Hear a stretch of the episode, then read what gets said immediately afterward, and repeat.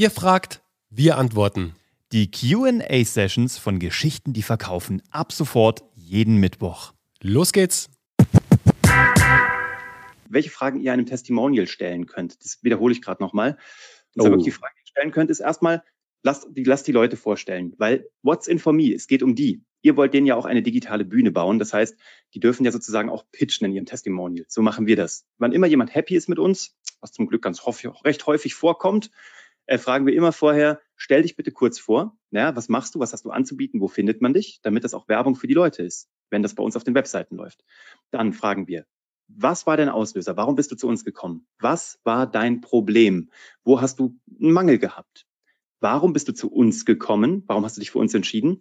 Wie haben wir zusammengearbeitet? Was ist da passiert? Und was ist das Ergebnis? Und das ist ja im Grunde genommen wie das die Storytelling-Formel, die Vier-Schritte-Storytelling-Formel. Der Protagonist hat ein ganz klares Ziel und einen Mangel.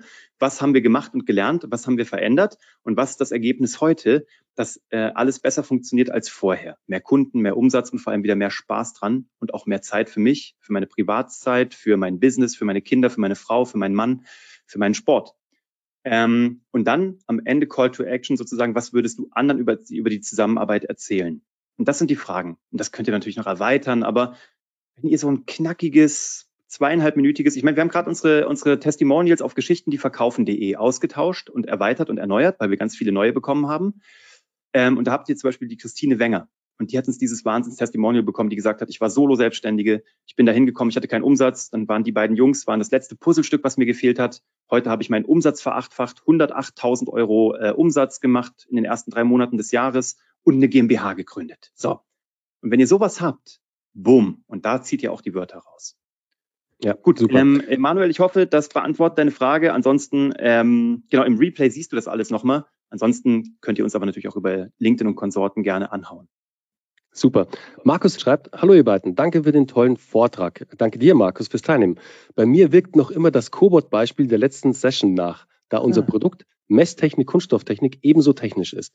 Wir werfen also historisch sehr gerne mit Sensorenanzahl und Messgenauigkeiten um uns. Okay, gut. Folgend der AIDA-Logik wäre es sinnvoller, eher das hinter der Messaufgabe stehende Kundenproblem, Material einsparen, Nachhaltigkeit verbessern, Qualität verbessern, in den Vordergrund zu stellen.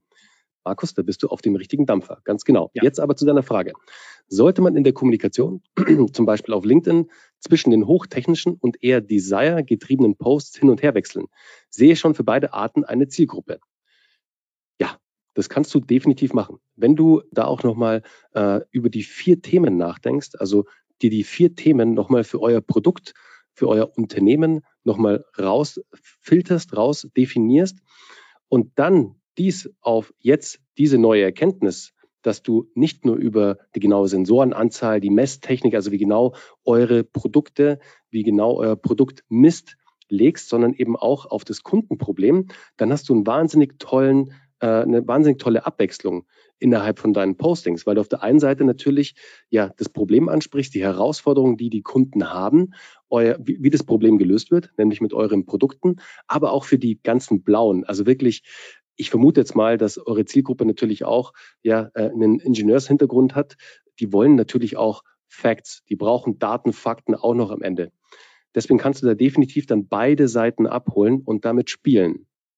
Klingt übrigens sehr gut. Also wenn die vier Themen definiert sind, dass also die, die Denke, ich, wir merken jetzt schon, die Denke ist voll angekommen bei dir. Und ja, ähm, das ist, du wirst sehen, guck dir das mal an, ähm, also mit dem Cobot, ja, kannst du nicht angucken, aber wir können dir mal hintenrum erzählen, welche Firma das ist sozusagen. Wir können dir da einen Tipp geben, wo du mal gucken kannst, wie die das zukünftig machen.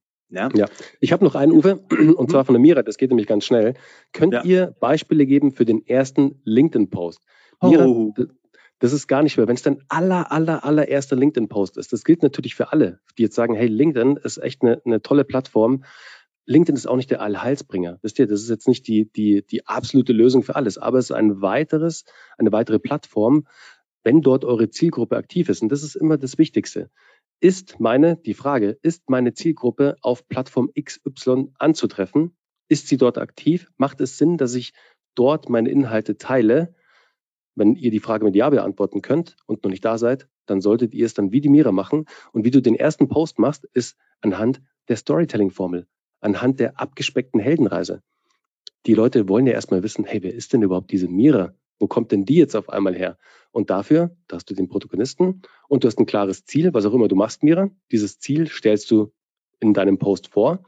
Du zeigst auch, welche Hindernisse du überwinden musstest, welche Blockaden du umgehen musstest, um dann am Ende dieses Ziel zu erreichen.